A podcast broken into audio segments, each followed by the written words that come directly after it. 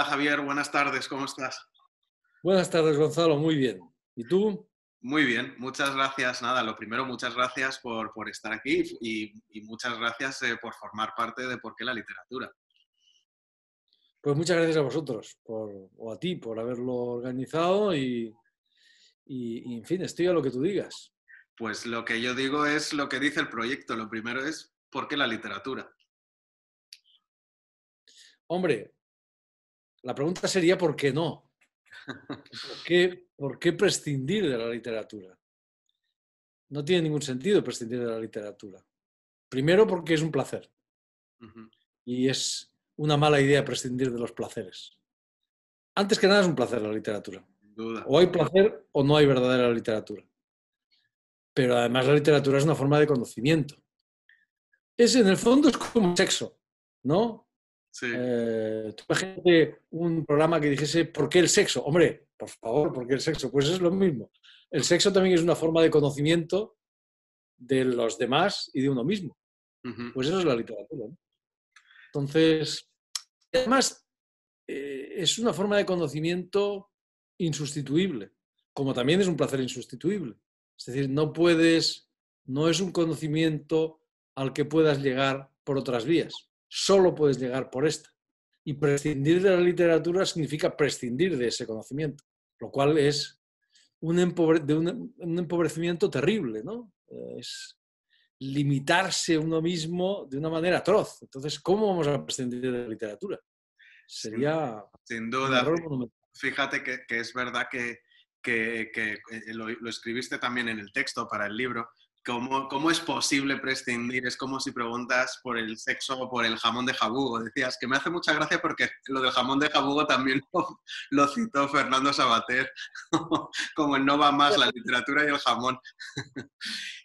Pero es verdad, es, asombroso que, y la idea un poco del proyecto es decir, pero no prescindáis de algo tan maravilloso que además de un placer es conocimiento y, y te hace sobre todo conocerte a ti mismo y a los demás y y buscar, vamos. Sí, sí, esa es mi idea. Es decir, muchas veces, eh, digamos, mm, la gente te pregunta, sobre todo gente mayor, ¿no? Oye, ¿cómo conseguimos que nuestros hijos eh, lean? Yo no lo sé, y siempre les digo, es que no lo sé, o sea, ¿cómo, hacer que la gente lea? Y mi, mi, respuesta siempre es esa, o sea, ¿cómo hacer que a la gente le guste el sexo o el jamón de jabugo? Pues dándoselo a probar. Claro, que lo alguien prueba, si alguien prueba el jamón de jabugo y no le gusta, chico, ¿qué le vamos a hacer? O sea, ellos se lo pierden. Si alguien prueba el sexo y no le gusta, pues ¿qué le vamos a hacer? Claro, es verdad que lo que hay que hacer es ponerles a, los chicos muy cerquita eh, cosas buenas, ¿verdad? Buen jamón y buenas chicas y buenos chicos al lado, porque claro, si no, bueno, eh, claro, es evidente, ¿no? Sí. Y también es evidente que, bueno, también es evidente que un buen profesor puede hacer mucho, ¿no? Ah, fundamental. profesor. Y un mal profesor también puede hacer mucho, pero en dirección contraria, claro. Claro, un mal profesor puede ser catastrófico, pero, pero, pero un buen profesor puede hacer muchas cosas, ¿no? Y, y alguien que tenga la verdad, el, gusto de la literatura, la pasión de la literatura, y que además que sepa transmitirla y que sepa sobre todo darles a los chicos aquellos libros que pueden gustarles. Es decir, no sé, yo te puedo poner un ejemplo. Eh, eh, mi libro, creo que la mejor novela que se ha escrito nunca la escribió un español. Sin duda. Que se llamaba Miguel, de Cervantes, ¿verdad? Pero esa novela yo la he leído muchas veces. No tantas como Faulkner, que decía leerlo una vez al año. Mm. Eh, aunque él no sabía español y yo lo leo de español, ahí le llevo ventaja. Eh, le llevamos todos ventaja. Bueno, pero esa novela, yo eh, a veces en, el colegio, los maristas me hacían, me, hacían, leer, me hacían leer fragmentos y no me interesaba nada. Me parecería total.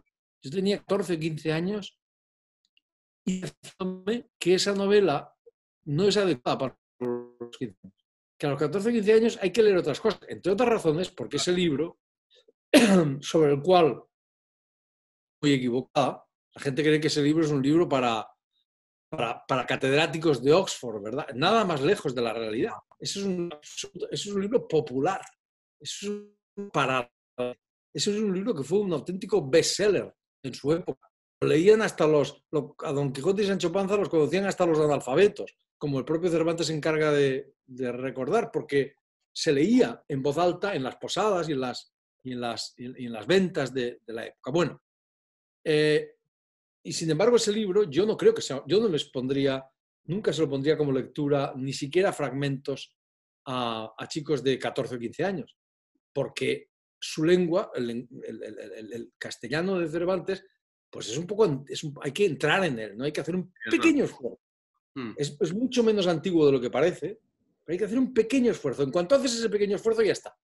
Yo empecé, yo la primera vez que lo leí tendría igual 18 años, una cosa así. Y desde entonces no he dejado de leerlo. Pero hay que, tal vez, eso, elegir libros eh, adecuados. No sé cuáles son los libros adecuados, depende de los Al final, ir, trazando el camino, es verdad, llegar hasta ahí. Cuando llegas al Quijote o en tu, cintas también a, Madame Bovary, pues, pues llegas ya tras haber leído, pues haberte contaminado, digamos, estar ya con, el deseo de, leer y descubrir. Y, me, interesa, en el texto que escribes para, para el libro de Por qué la literatura, me gusta cuando hablas de estos dos grandísimos lectores que son Alonso Quijano y Emma Bovary, que llevan quizá a ser el lector perfecto, el lector que, trata de convertir la realidad en ficción y, de vivir la vida como pues a través de los deseos y de los propios sueños.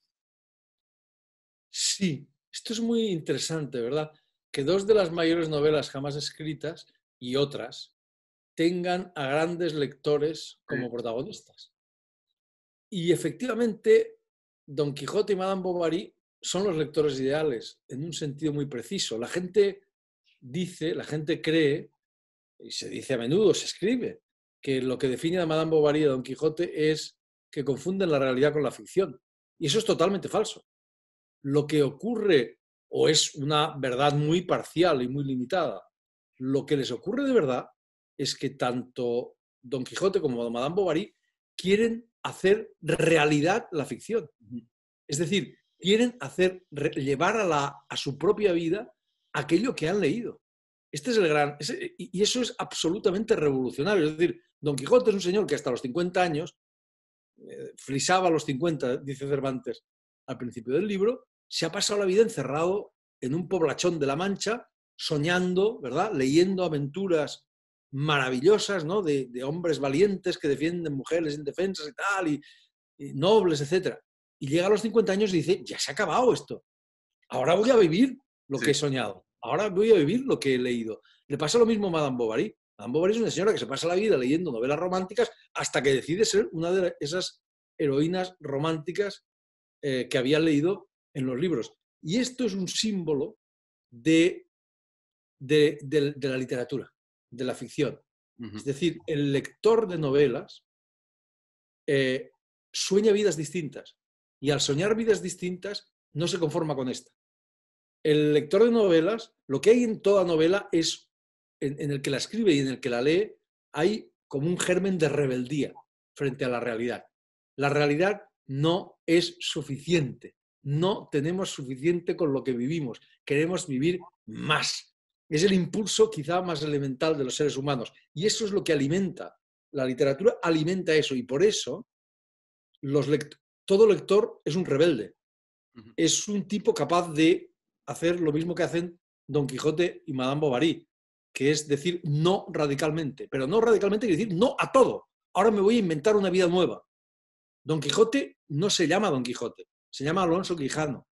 Y se inventa a un personaje llamado, en su locura extraordinaria, llamado Don Quijote, para poder vivir lo que no había podido vivir hasta entonces, ¿verdad? Ese es el germen que hay en toda novela, en quien escribe una novela y en quien la lee. La posibilidad de una vida más, más acorde con nuestros propios deseos. Y por eso, Gonzalo, eh, el poder siempre ha temido las novelas. Siempre ha temido a los lectores el poder, un, lector es un rebelde potencial. y el poder... Un peligro público, claro.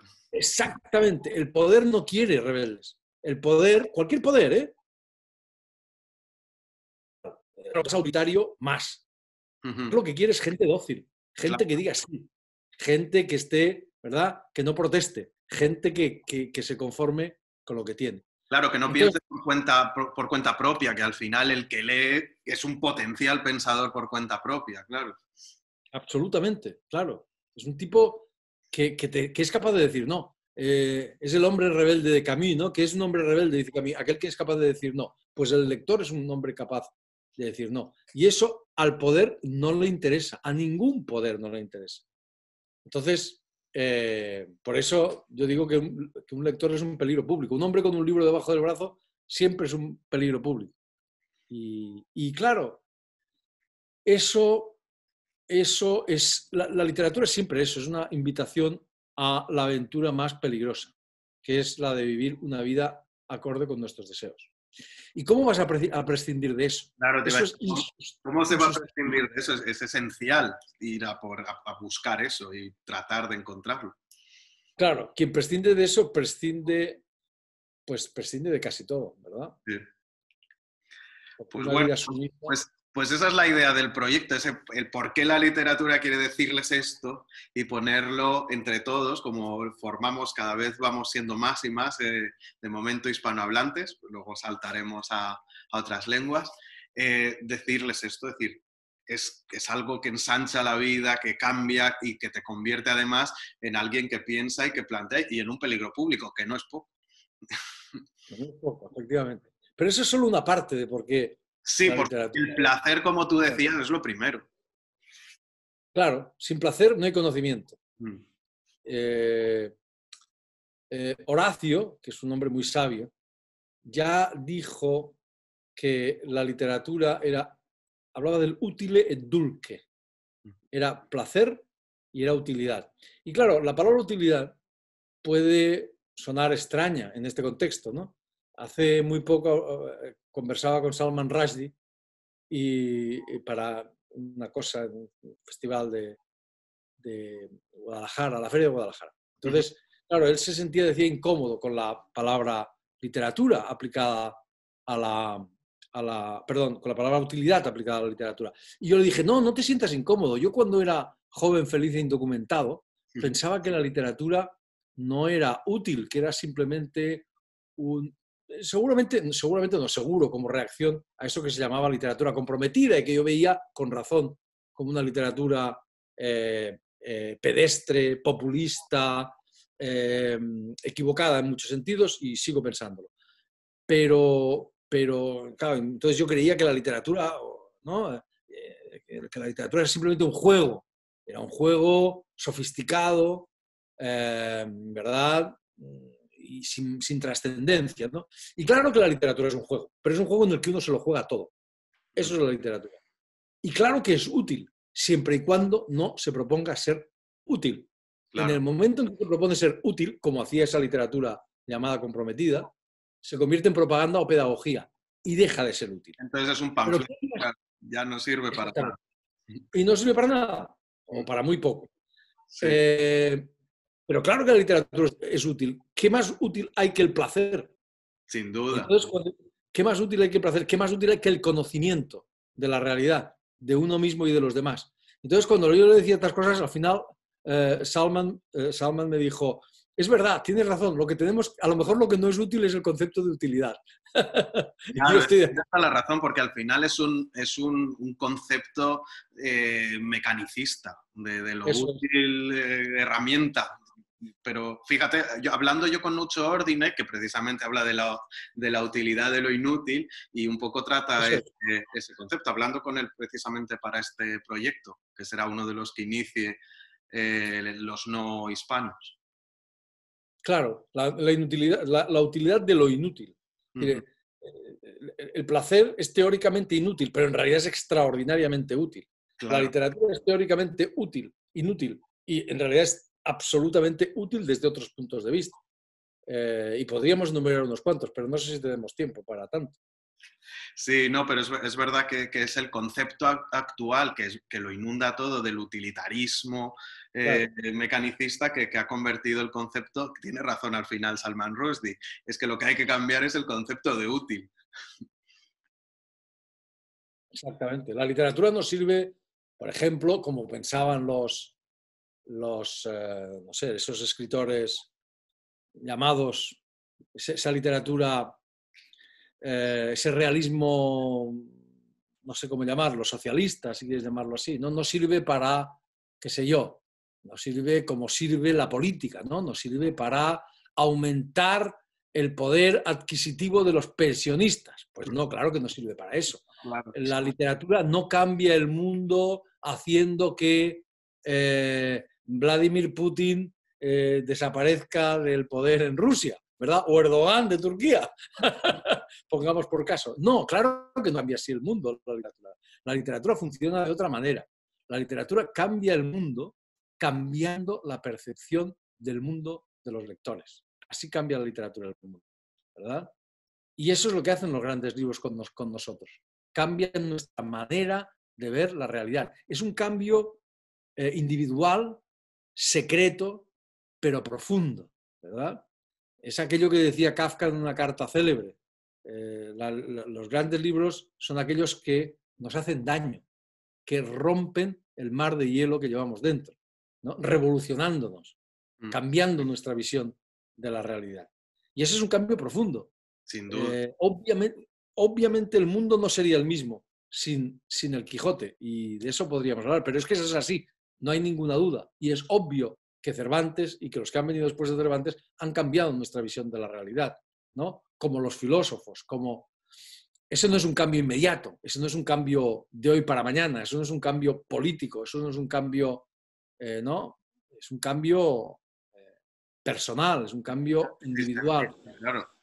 Y todos tenemos experiencia de eso, porque, porque todo a todo buen lector los libros, los grandes libros, le han cambiado la visión de las cosas. ¿no?